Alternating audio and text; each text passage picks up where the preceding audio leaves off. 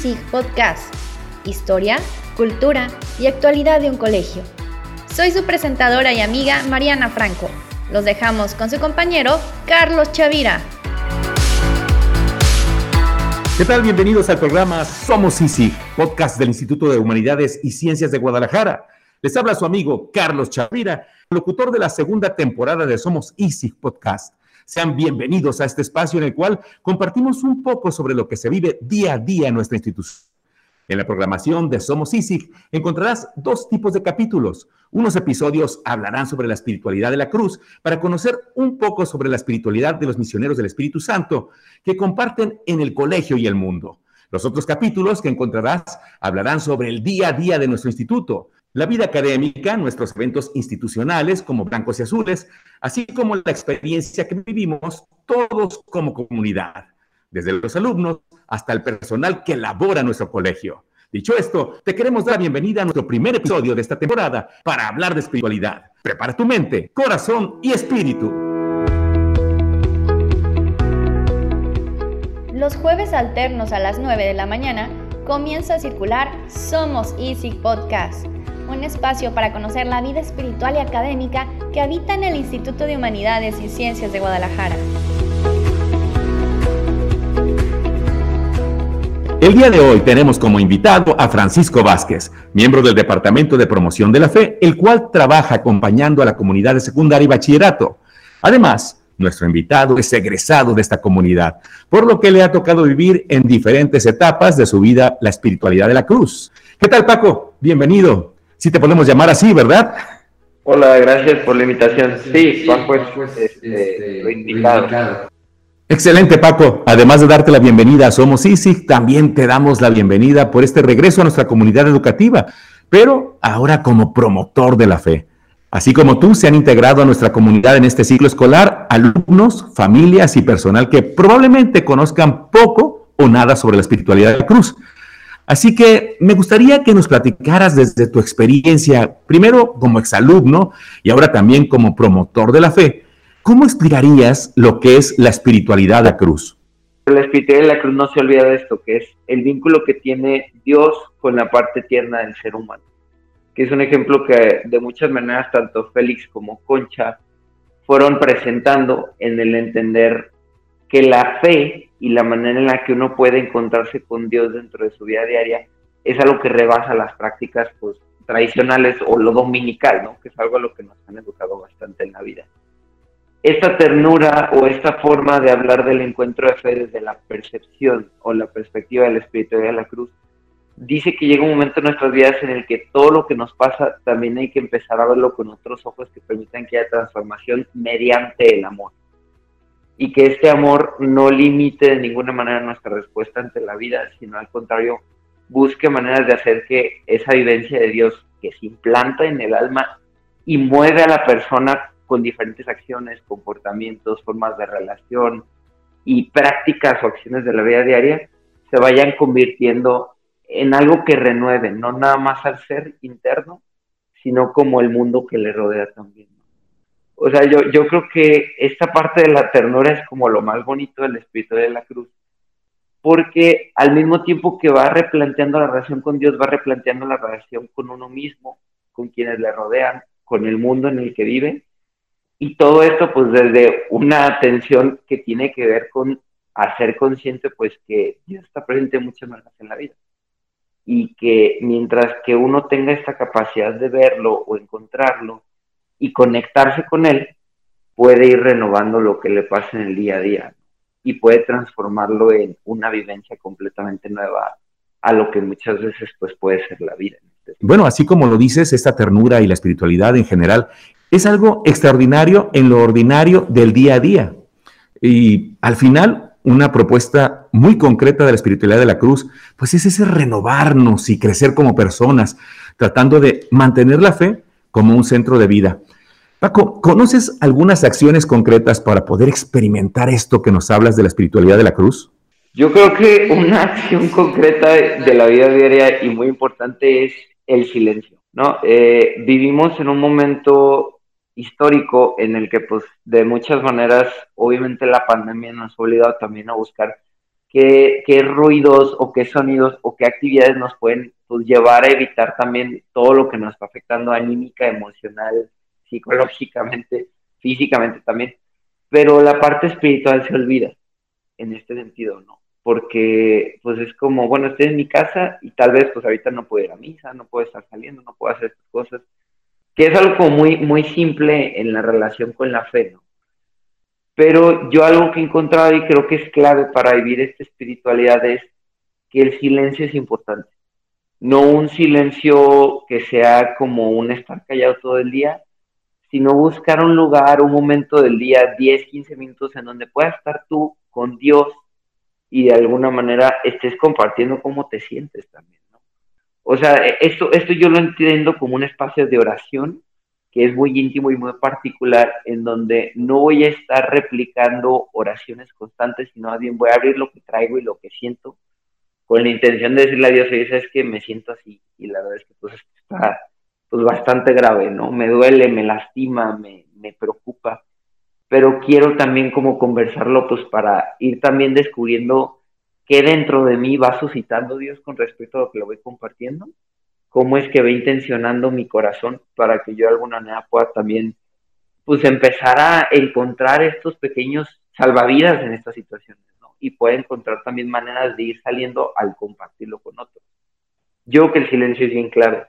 Y dentro de esto mismo también la atención amorosa, que en espiritualidad la entendemos como esto de voltear a ver el amor que Dios tiene y que se hace presente en diferentes situaciones o acciones de la vida que no siempre son tan litúrgicas, ¿no? O sea, nos han enseñado a hablar mucho de Dios presente en la Eucaristía, Dios presente en, cualquier sacramento que sea posible, Dios presente en la iglesia los domingos, en los padres de oración. Pero a ver, ¿y en lo cotidiano qué? En las acciones, en los encuentros, en el compartir con alguien, en la música, puede ser en el arte también. Cuando salgo a caminar para ver a los pajaritos, pues a la mañana traigo el cubrebocas y no puedo gozar al 100% pero algo de ahí también me recuerda que hay una presencia amorosa de Dios que está viva en el mundo. Y yo creo que tomarse estos 15 minutos de oración de silencio para platicar y después tomarse también un rato para dejar que aflore la emoción de la atención amorosa, sin necesidad de estarlo pensando, son dos actividades que yo diría que son claves o que son importantes para poder ejercitar el espíritu espíritu.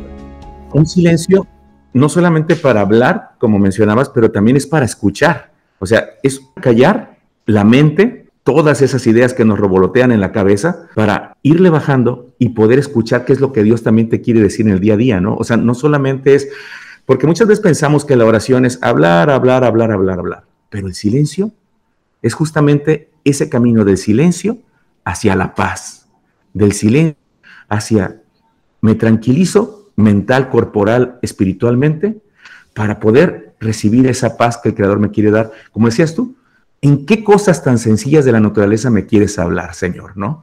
Entonces, creo que actualmente, Paco, como sociedad, pues realmente le damos mayor valor al opuesto, ¿no? Al ruido, a la distracción. Y pues ahorita, tú lo mencionaste con el cubrebocas en la situación de la pandemia, aislarnos del mundo e inclusive de nosotros mismos.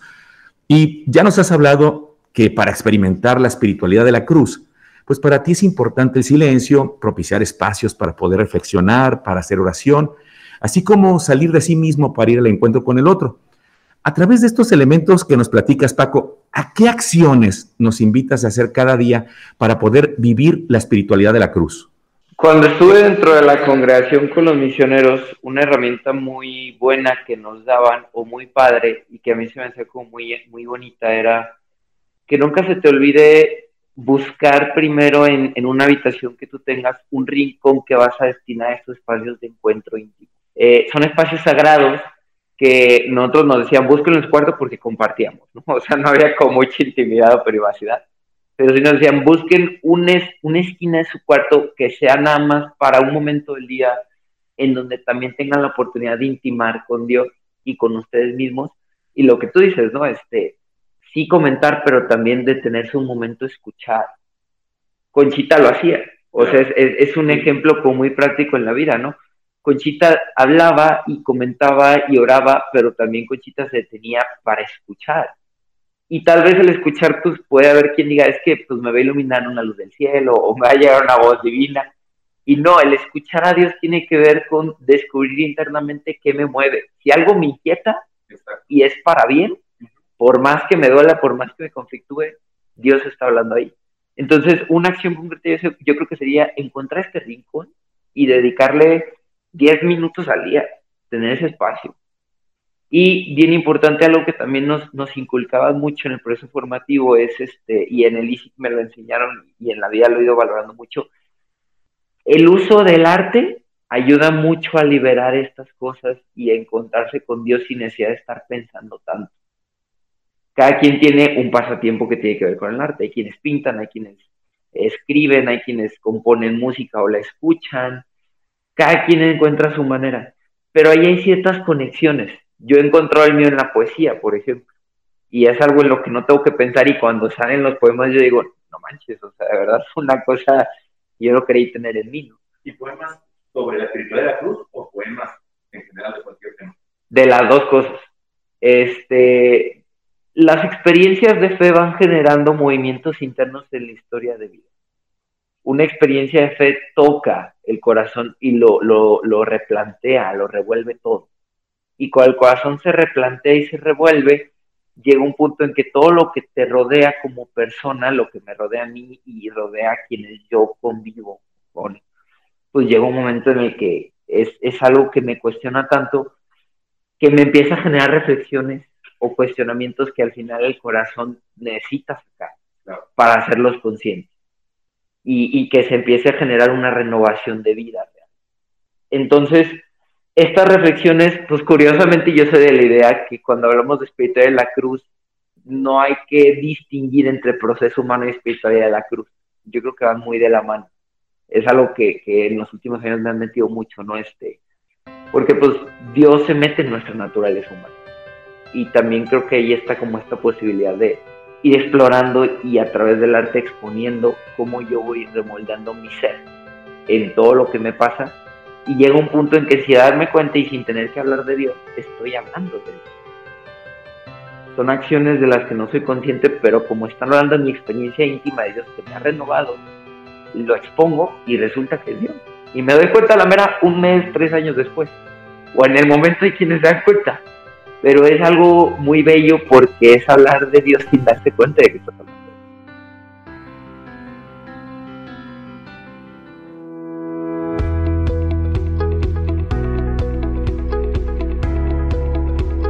Somos ISIG, podcast del Instituto de Humanidades y Ciencias de Guadalajara. Encuéntranos en calle Félix Ruller, número 3875, Zapopan, Jalisco. Somos ISIG, muy cerca de ti.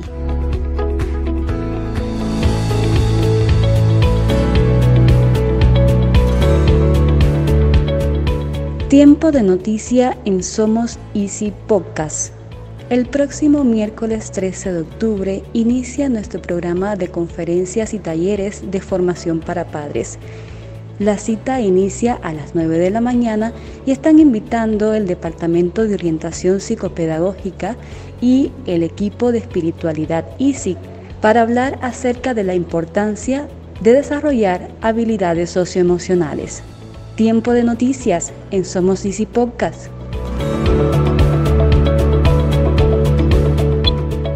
Paco, se dice que nadie da lo que no tiene. Y por lo que tú nos estás compartiendo en este momento, tú eres un, ya en esta nueva etapa que estás viviendo en el ISIG, un promotor en la fe. Nos estás compartiendo pues ciertas herramientas que podemos vivir nosotros. La preparación de una clase con adolescentes siempre es algo compleja porque tema que les ponga si tiene que ver con fe, siempre hay como una predisposición a cierto rechazo. Un adolescente está definiendo su identidad, está descubriendo en qué creer y en qué no, está rompiendo con la idea de la, de imagen de los papás también. Y es un proceso de, pues sí, de crisis de identidad que se va llevando poco a poco. Y yo creo que algo importante a la hora de, de planear estas actividades, estas clases, cuando a mí me toca con los chicos de prepa, por ejemplo, es tener constante una cosa y es que todo, presente, perdón, tener presente una cosa y es que el respeto a las creencias ajenas va a ser la clave para poder conectar, ¿no? Hay quienes lo llaman ecumenismo. yo lo llamo empatía, ¿no? Que es tener esta, esta posibilidad o esta capacidad de decirle a los chicos, a ver, eh, tu fe pues es tuya y tal vez no embona con la fe católica, tal vez puede ser budista, hinduista, ateo, o sea, hay una diversidad de credos entre los jóvenes, esto es muy real. Pero también yo creo que algo clave es, al planear estas actividades, pensar en cómo ellos pueden sentir que su fe es valorada a pesar de que pues no sea la misma que la nuestra o no sea la de la espiritualidad como, como en el tema de que pues, no es católica. Pero esto no significa que no pueda haber puntos en común con ellos. Entonces, las actividades, al planearlas, buscan precisamente explorar la fe de estos chicos, teniendo presente y claro esta diversidad de credos. Y al explorarlas es buscar actividades que también ellos les permitan, a mí me gusta mucho meter actividades relacionadas con el arte, precisamente. Entonces yo busco que sean actividades donde ellos puedan expresarse sin que tengan este miedo de es que me va a salir feo, es que me van a poner un 5, es que tengo que hacer un resumen y de seguro me va a salir muy mal y no voy a saber qué hacer. Y yo les digo, es que a mí eso no me interesa. ¿no? O sea, es, es importante para una evaluación objetiva, pero estamos hablando de que la fe es un tema de desarrollo personal y de crecimiento espiritual que no se puede evaluar con una calificación. Y entonces es entrarle a la materia o al planteamiento de la clase desde esta óptica, de decir, a ver, vamos a escucharnos y a dialogar, vamos a complementarnos y a encontrar. Y considerar siempre también qué elemento de la espiritualidad de la cruz se relaciona con el tema que vamos a ver hoy en los que me tocan a mí, por ejemplo, se habla mucho pues de la cruz pequeña y la cruz grande, que es nuestra realidad y lo que hacemos. Y entonces, a ver, vamos, vamos planteando una actividad que permita descubrir cómo esto pues, se vive en relación con el tema. ¿Qué relación hay entre nuestra realidad, nuestra vida diaria y Dios? Y sin que se den cuenta, ellos me han hablado de Dios. O sea, eso es lo más padre, ¿no? Que luego, ay, ¿a poco está hablando de Dios? Pues sí, date cuenta. Y es, es algo curioso, pero es también muy bonito por lo mismo. Con lo que nos has platicado el día de hoy, pues aprecio que la espiritualidad de la cruz tiene que ver con lo que nos acontece, lo que sucede en el mundo interior, lo que nos rodea y obviamente, hablando de nuestros chicos, nuestra sociedad, con los otros. O sea, no podemos quedarnos en una espiritualidad intimista, ¿no? Sino que siempre es un ir más allá. Muchas gracias, Paco, por compartir un poco tu experiencia con la espiritualidad de la cruz. Y de nuevo, pues te doy la bienvenida a nuestra institución, así como a todas aquellas personas que se están incorporando a esta comunidad educativa. Muchas gracias por la invitación. Eh, es un gusto y pues cualquier cosa estamos a sus servicios y a su disposición.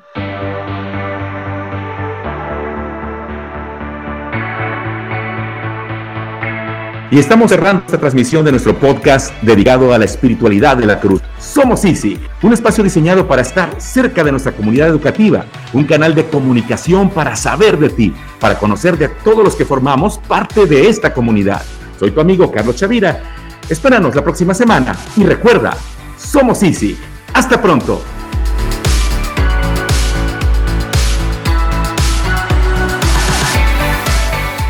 Esto es somos Easy Podcast. Escúchanos desde Spotify. Síguenos en Facebook o Instagram en arroba soy Easy.